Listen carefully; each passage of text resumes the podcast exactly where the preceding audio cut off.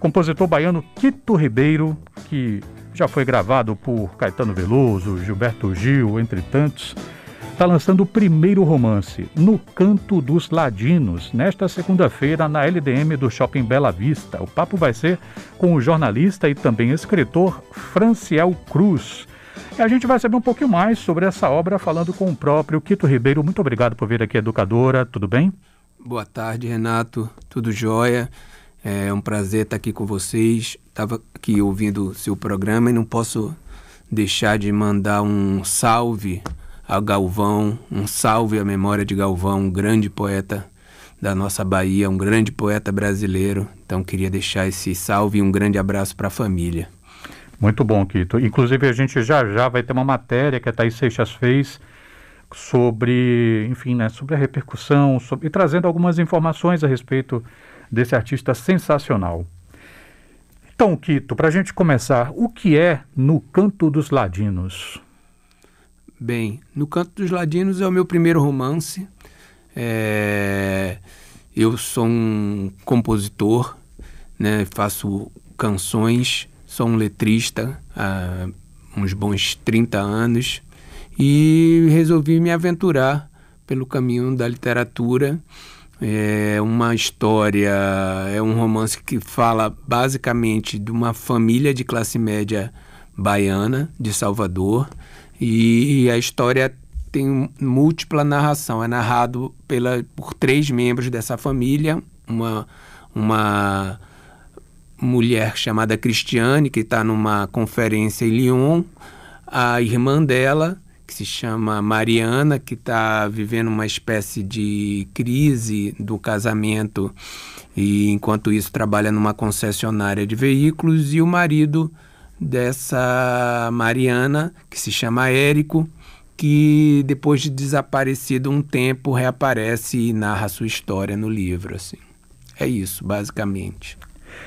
Eu estou de posse aqui de um exemplar do livro do Quito Ribeiro. Quito, tudo bem se eu te pedir para você ler um trecho do livro? Só para os ouvintes. Ah, você está com o livro também, não? Não, não. Eu... Ah, então vou te, vou te emprestar aqui o meu exemplar.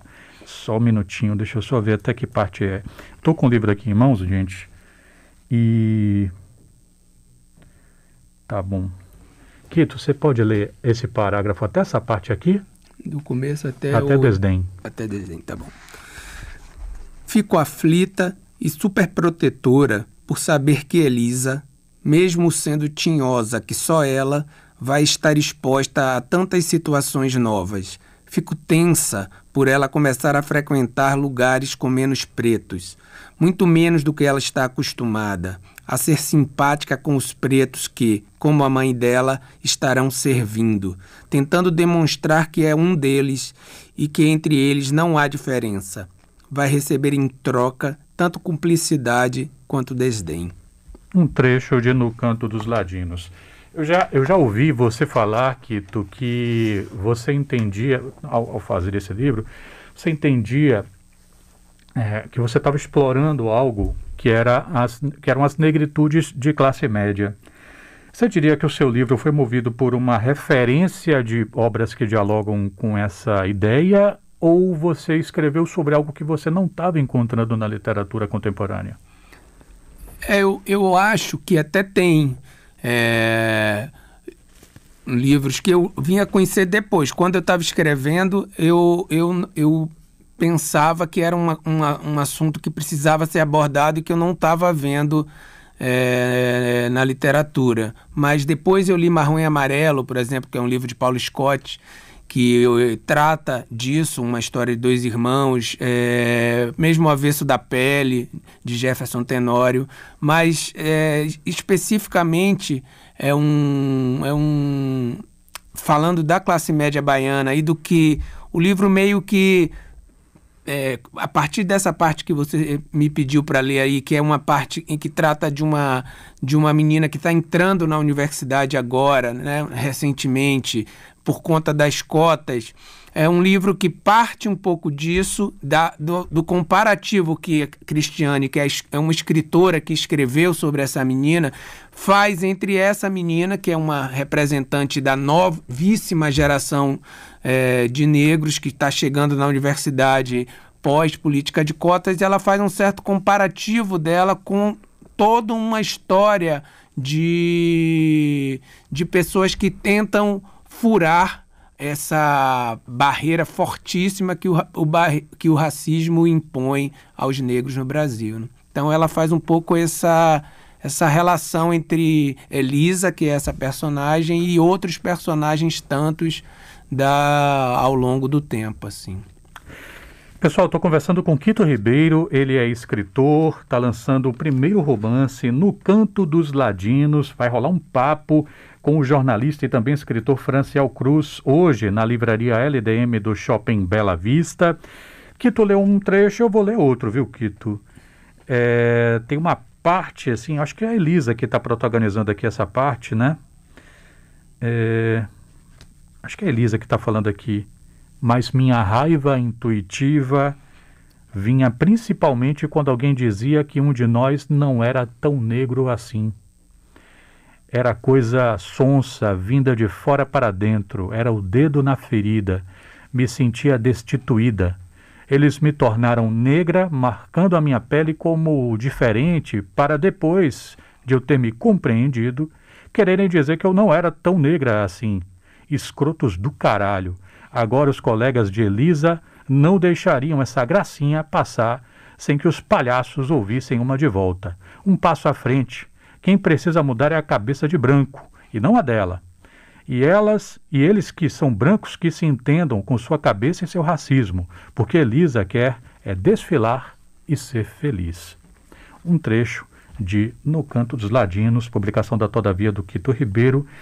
Escrever sobre negritudes de classe média aqui, em alguma medida, é, passa também por fenômenos é, como o colorismo, que, muito grosso modo, me parece que é, pensa como o racismo atravessa as realidades e existências entre pessoas negras, é, ou melhor, pretas e pardas? Sim, sem dúvida. É, eu é, as duas, os dois irmãs protagonistas, né, uma questão entre elas, por, por exemplo, é, passa pelo colorismo, porque Cristiane, pela, pela, ela é de pele mais escura, ambas são negras, Cristiane de pele mais escura e Mariana de pele mais clara. Na visão de Cristiane, que é, é quem discute esse assunto, a Cristiane é mais é, militante e ativista e compreende intelectualmente mais essas questões. Na visão dela, a irmã dela não, não, se, não se vê como negra, não se entende como negra e, e não é entendida em muitas situações como negra. A Cristiane se refere a ela, fala que ela pode passar por morena, né? Por, por ter a pele mais clara, mas não só por ter a pele mais clara.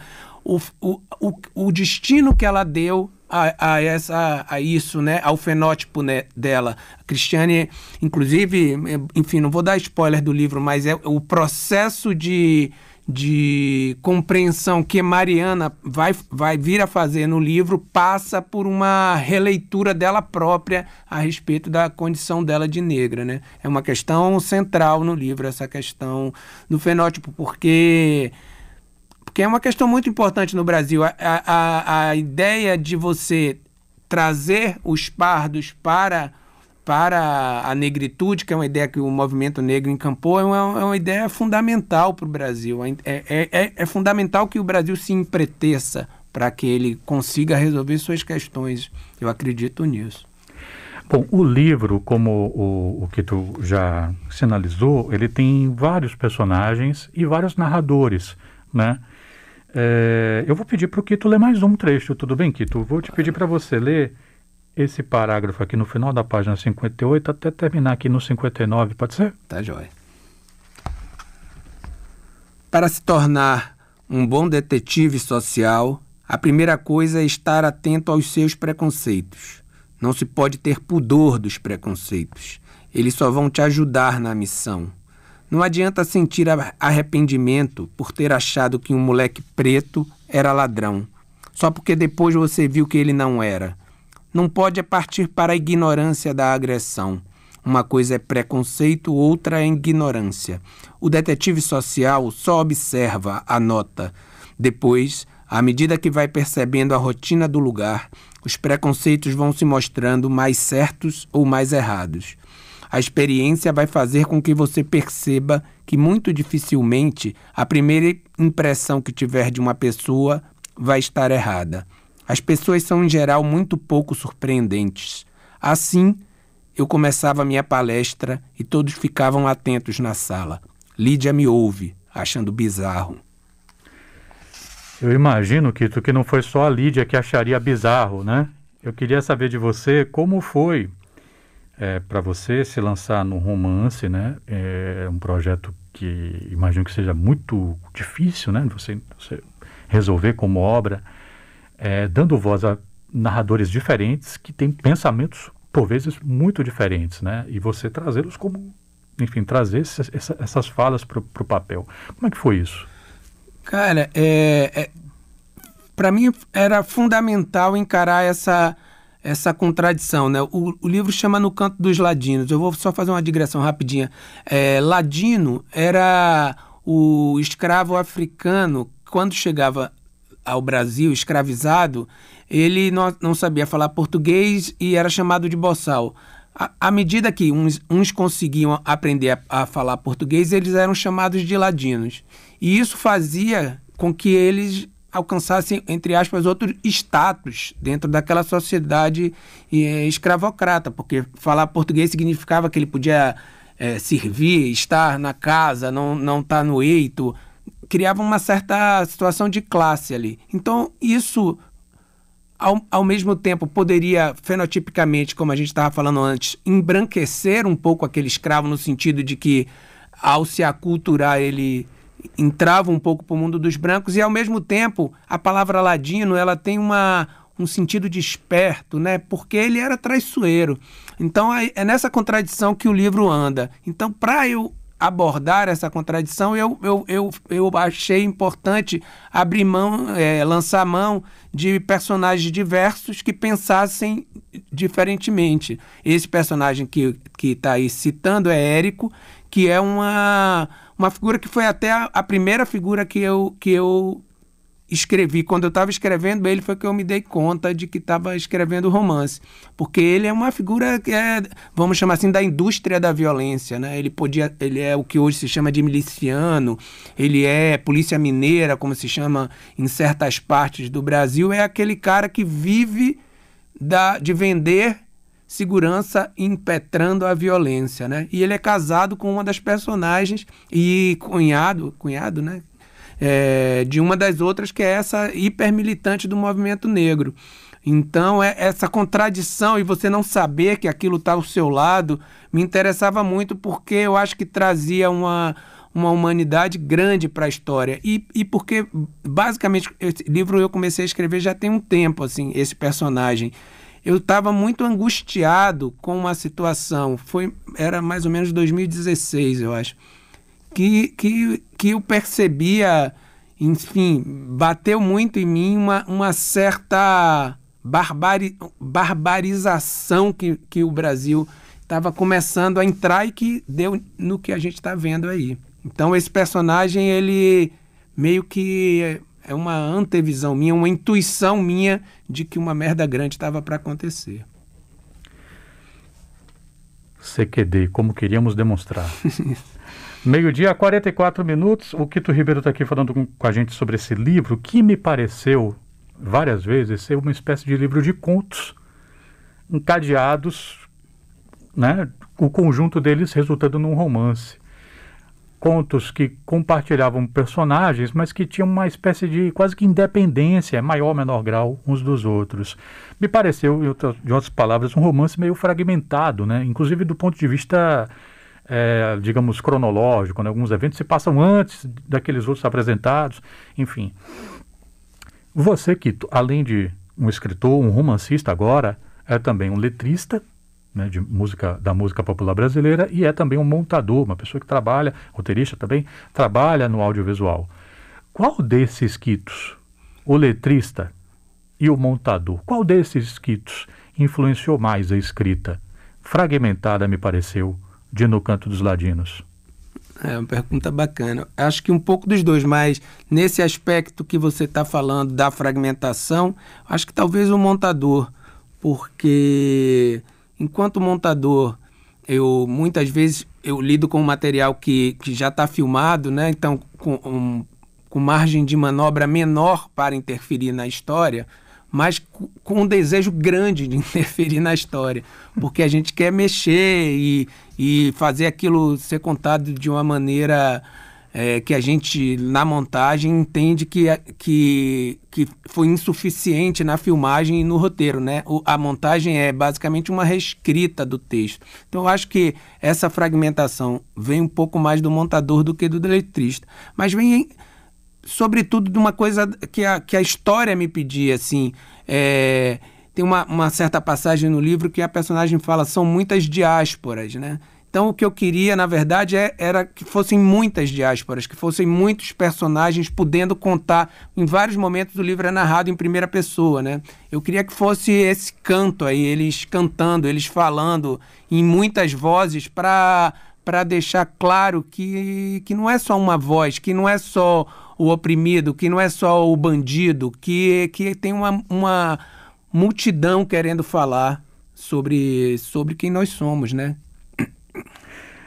Gente, eu conversei aqui com o Quito Ribeiro, ele que está estreando como romancista com o livro No Canto dos Ladinos, uma publicação da editora Todavia, que vai render um lançamento em que o Quito vai conversar com o jornalista e também escritor Franciel Cruz. Esse papo vai ser hoje na livraria LDM do Shopping Bela Vista, às sete da noite. Quito, muito obrigado pela gentileza de vir falar aqui à educadora sobre o livro. Fica à vontade para dizer onde é que o pessoal pode adquirir e, enfim, né, como as pessoas podem conhecer essa miríade né, de personagens que você trouxe para o seu primeiro romance. Vou agradecer primeiro pelo convite, foi um, uma delícia poder falar do livro aqui com você, poder conversar. É, o livro está tá disponível em, em, nas livrarias é, e também em e-book. Pode procurar no, no, no, site, por No Canto dos Ladinos, meu nome, é, tem na Amazon, tem na, no próprio site da Todavia. Você pode adquirir ele tanto é, na versão física quanto na versão e-book. É, e vai ser um prazer receber todo mundo lá, quem puder ficar afim, eu acho que vai ser bem bacana. É um, Franciel é um, um escritor que eu admiro e vai ser, eu acho que vai ser bacana essa conversa hoje lá. Só para referendar aqui o que o Kito falou, gente, dessa conversa com o Franciel, Franciel Cruz é só o autor de Ingresia. Exatamente, um livro maravilhoso. Só isso, o melhor, um dos melhores livros de contos que eu já vi na vida, assim, né? Então esse papo com certeza rende. Fora que você ainda consegue uma coisa que no e-book você não consegue, você vai levar o autógrafo do Quito. Então, é, também isso. é interessante. Quito, muito obrigado, até obrigado a próxima. Obrigado a você, abração, meu velho.